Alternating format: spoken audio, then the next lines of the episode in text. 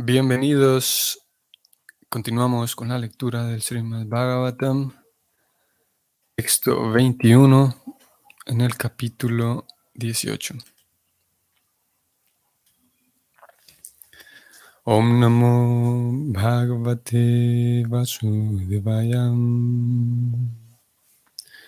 Om Namo Bhagavate Vasudevayam. Om Namo Bhagavate Vasudevaya Atapi Nakavasristam Jagat Virinchupahritar Taranambaham Sesham Punatya Mukundat Konam Loke Bhagavat Padartam Traducción. ¿Quién puede ser digno del nombre del Señor Supremo, aparte de la personalidad de Dios Sri Krishna? Brahmaji recogió el agua que emana de las uñas de sus pies para obsequiársela al Señor Shiva y darle así una bienvenida reverencial. Esa misma agua, entre paréntesis, el Ganges, está purificando el universo entero, incluso al Señor Shiva.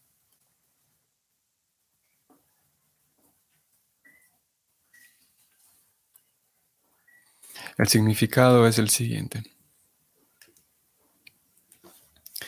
El concepto que los ignorantes tienen de que en las escrituras védicas se presentan muchos dioses está completamente errado. El Señor es sin igual, pero Él se expande de muchas maneras y eso se confirma en los Vedas. Esas expansiones del Señor son ilimitadas y algunas de ellas son las entidades vivientes. Las entidades vivientes no son tan poderosas como las expansiones plenarias del Señor. Y por lo tanto, hay dos diferentes tipos de expansiones.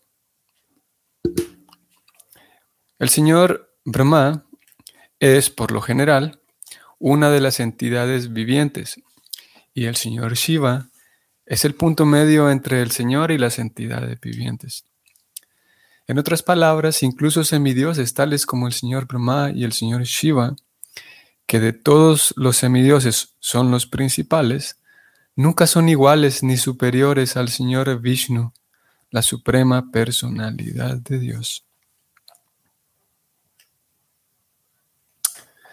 La diosa de la fortuna, Lakshmi, y semidioses todopoderosos, tales como Brahma y Shiva, están dedicados a la adoración de Vishnu o el Señor Krishna. Por consiguiente, ¿quién puede ser más poderosa que más poderoso que Mukunda, el Señor Krishna, para ser llamado de hecho la suprema personalidad de Dios? La diosa de la fortuna, Lakshmiji, y el señor Brahma, el señor Shiva, no son poderosos independientemente. Son poderosos como expansiones del Señor Supremo. Y todos ellos están dedicados al amoroso y trascendental servicio del Señor, tal como también lo están las entidades vivientes.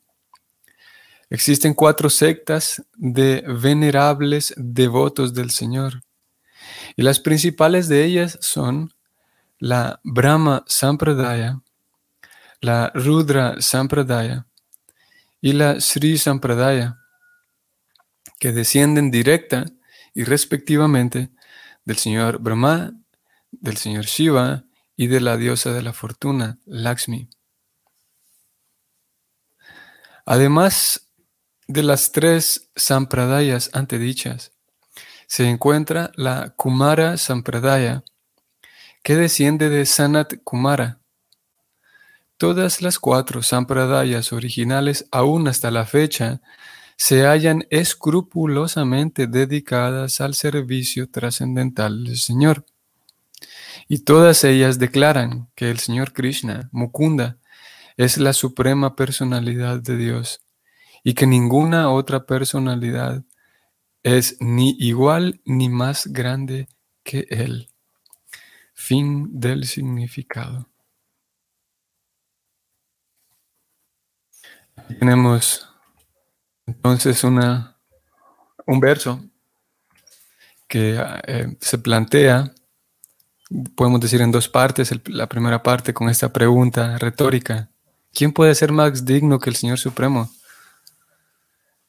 Eh, aparte de, de, esa persona a quien llamamos Krishna, ¿quién, ¿quién puede ser más digno si él mismo purifica a las grandes personalidades?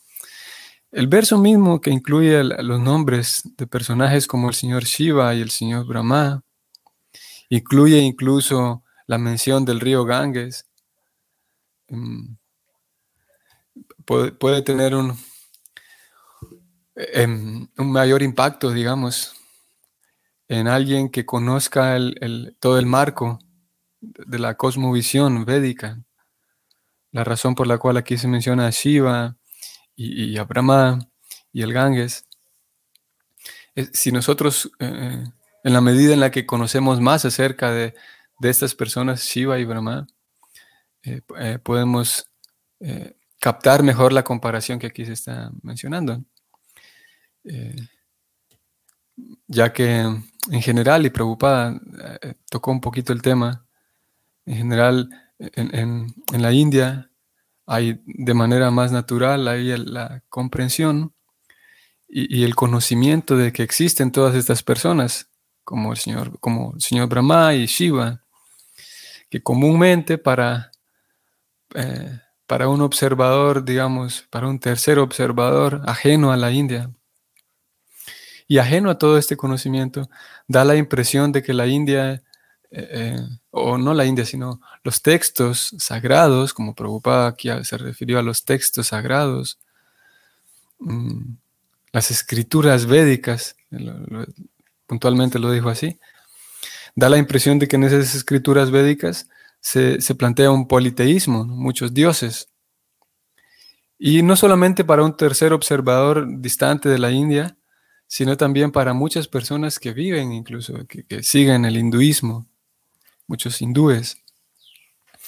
Eh, incluso para ellos, en algunas ocasiones, eh, eh, las escrituras plantean ese mismo politeísmo.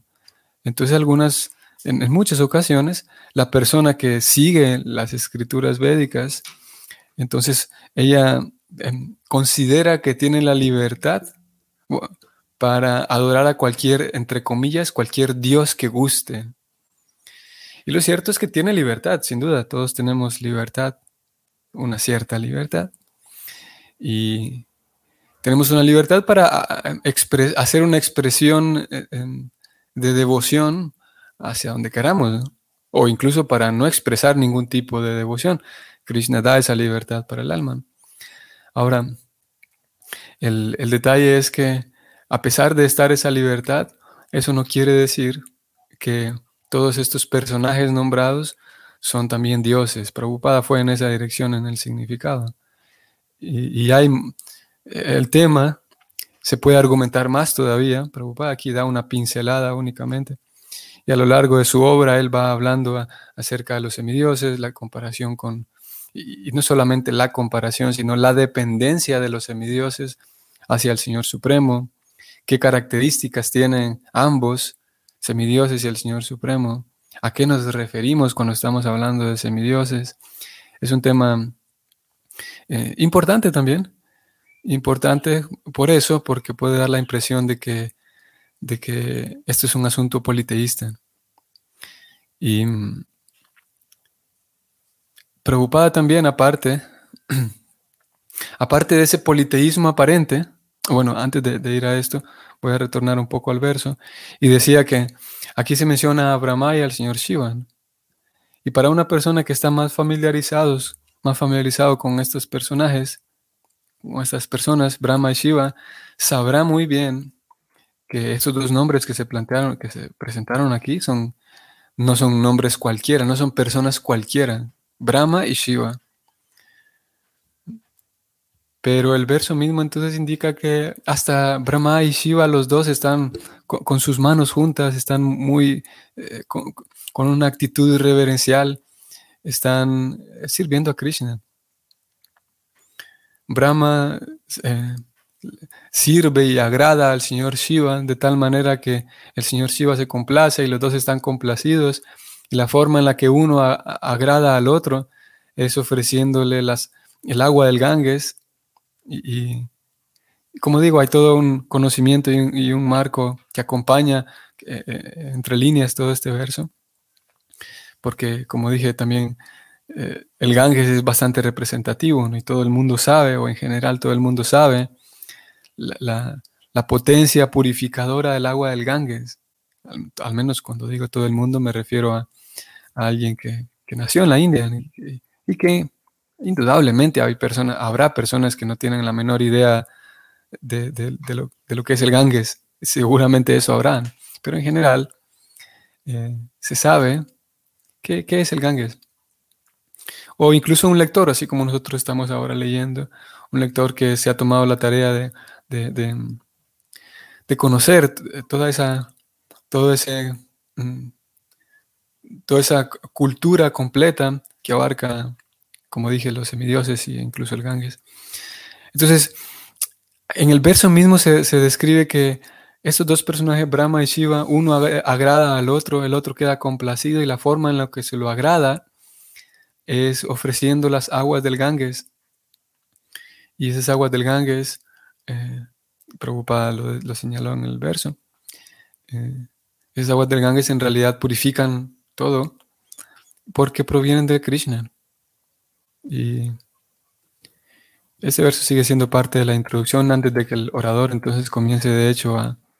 Está preparando el terreno, digamos, está recordándole a la audiencia que eh, el kirtan aquella vibración trascendental que describe a Krishna, que describe las ilimitadas, ustedes recuerdan, venimos hablando del ilimitado, esas actividades que describen el ilimitado alcance de Krishna y el flujo constante de su poder, de su influencia, una influencia que siempre es bienaventurada, una influencia que al que toca siempre lo vuelve feliz. El, el narrador entonces está recordándole a la audiencia que estamos hablando de Krishna. ¿Quién se puede eh, igualar a Krishna? Dice entonces en el verso. Ni Shiva ni Brahma, si ellos mismos eh, se complacen eh, con Krishna.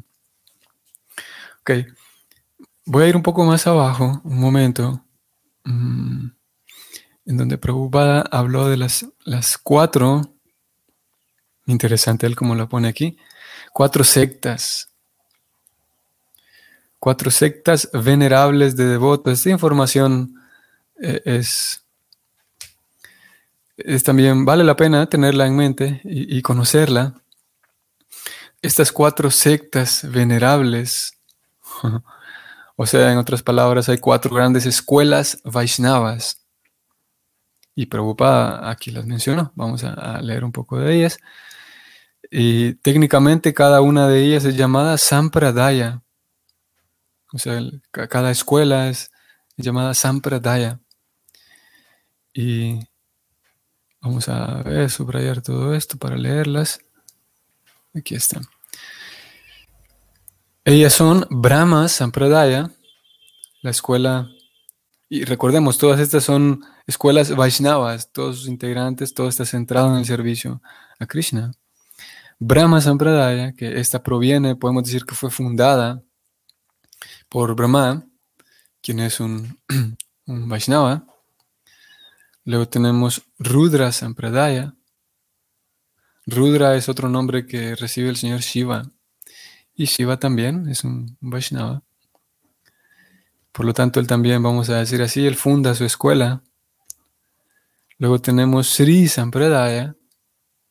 La Sri Sampradaya, Sri, es fundada por por Lakshmi, aquí las tres personas que fueron mencionadas en el, bueno, las dos personas que fueron mencionadas en el verso de hoy, Shiva y Brahma, cada uno de ellos tiene su propia escuela Vaishnava, y aquí se menciona a Sri, quien es eh, Lakshmi, y Lakshmi, si ustedes recuerdan, ella fue incluida en el verso de ayer. Ayer ustedes recuerdan, tal vez, que vamos a ir allá. El verso decía que Lakshmi está ofreciendo servicio a Krishna constantemente. Vamos a ver. Los grandes, el verso dice, verso 20, los grandes semidioses no pueden conseguir el favor de la diosa de la fortuna. Aquí está.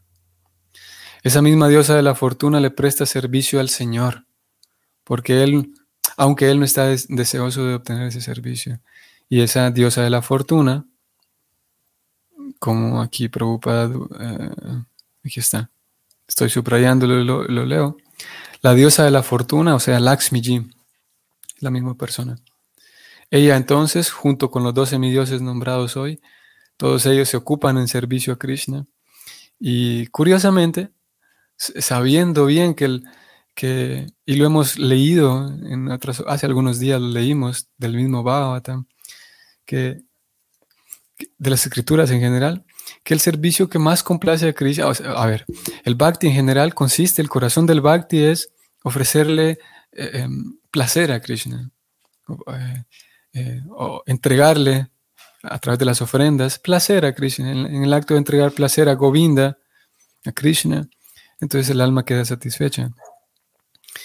Y la forma, una de las formas más poderosas de, de acuerdo con las escrituras, de agradar a Krishna, es em, tratando de ayudar a otros a que se vinculen con Krishna también porque si entre más personas se vinculan, por un lado el, alma en sí estará más feliz y Krishna tendrá más placer. Por lo tanto, estas personas mencionadas ayer y hoy, la diosa de la fortuna, Brahma y Shiva, siendo Vaishnavas de primera categoría, saben muy bien qué es lo que complace más a Krishna.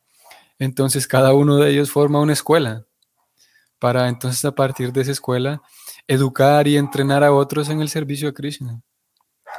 Y de todas estas escuelas fundadas por ellos han surgido, han, pasado por estas escuelas grandes, grandes acharyas, grandes devotos, grandes autoridades que han, eh, cada quien en su, en su generación, en su tiempo, han marcado precedente, han ayudado a inspirar a tantos y, esas escuelas están llenas de, de esos grandes Vaishnavas.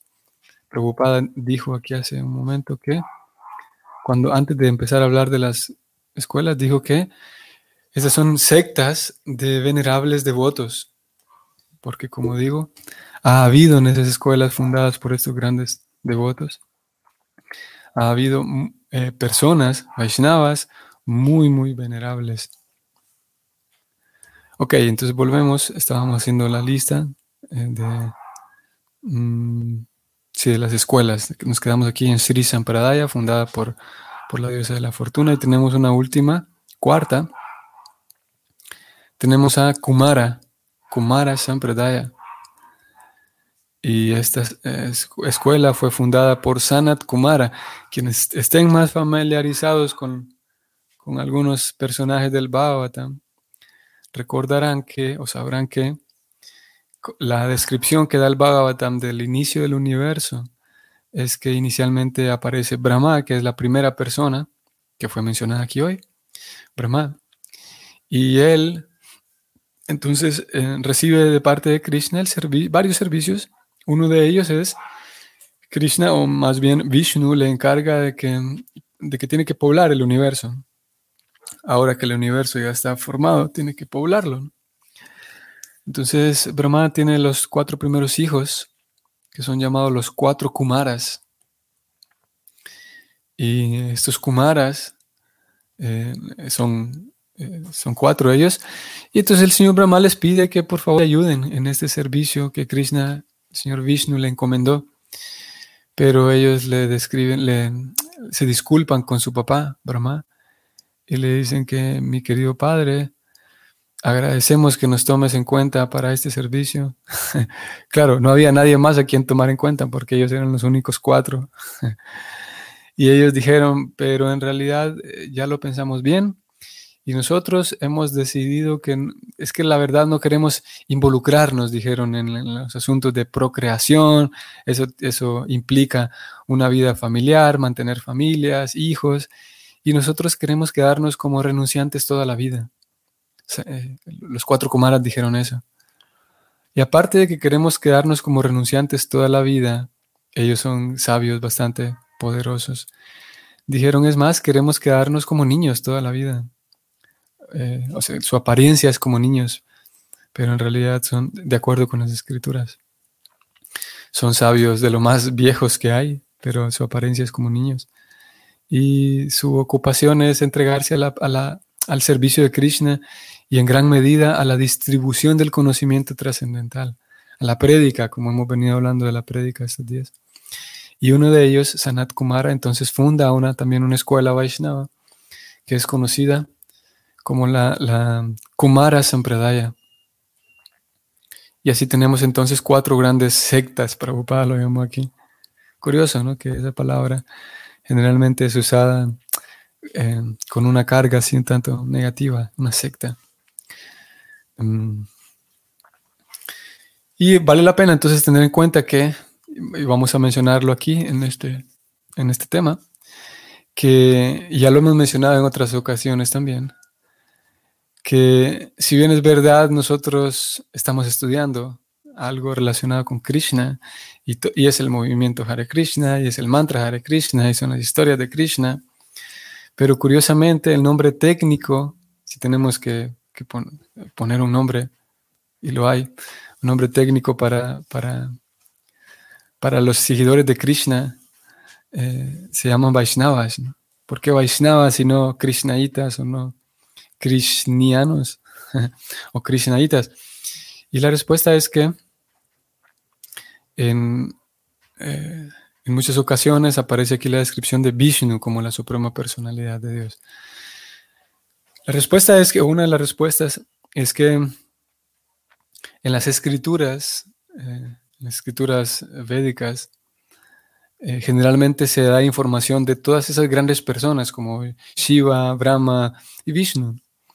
Y Vishnu, como lo dijimos ayer, creo que fue o hace un par de días, Vishnu es aquella persona que emana de Krishna, que emana de la suprema personalidad de Dios, es el Señor Vishnu.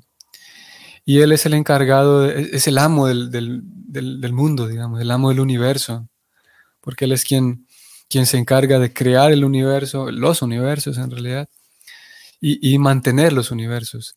Es Krishna en su función y en su papel de Vishnu, es Él quien, quien, es, eh, quien está a cargo y está manteniendo el universo, que todo ande bien, es el Señor, es Krishna en el papel de Vishnu, quien distribuye todas las tareas y encomienda ciertas tareas a tales semidioses y todos los semidioses todo el tiempo, que son eh, asistentes, todos esos semidioses que, se les llama semidioses porque tienen una tarea eh, casi como si fuera Dios.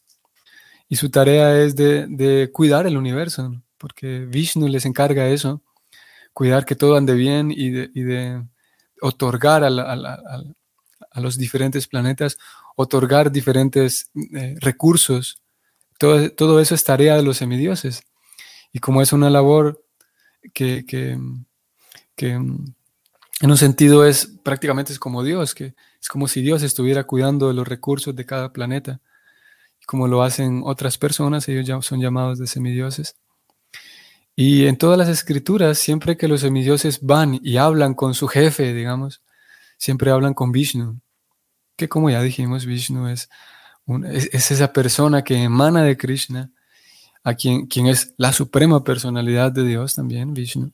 Justamente aquí está subrayado este, este momento en el que Prabhupada lo describe así. Vishnu, coma, la suprema personalidad de Dios. Em, y servir a Vishnu, conocer acerca de Vishnu, servir a Vishnu y todo lo relacionado con Vishnu es idéntico y es exactamente lo mismo que hablar de Krishna. Y como digo, debido a que en todo momento, siempre que los semidioses tienen que acudir a su jefe, tienen que acudir a su, a su querido Señor, siempre acuden a Vishnu.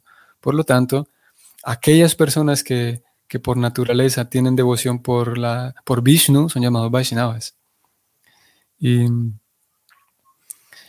y dentro de, ya del, del, mundo de Vishnu, el mundo Vaishnava, entonces, aquellos que, tienen esa devoción por Vishnu y entran a todo el universo, a toda la, a todo el, lo que está relacionado con Vishnu, entonces ellos reciben información de, de dónde proviene Vishnu, proviene de Krishna.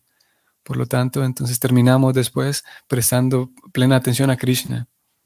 Y sin embargo, Krishna y Vishnu, estamos hablando de, en ambos casos, la suprema personalidad de Dios. Por aquí nos vamos a detener. Mm, ah, creo que podemos, a ver, como un dato.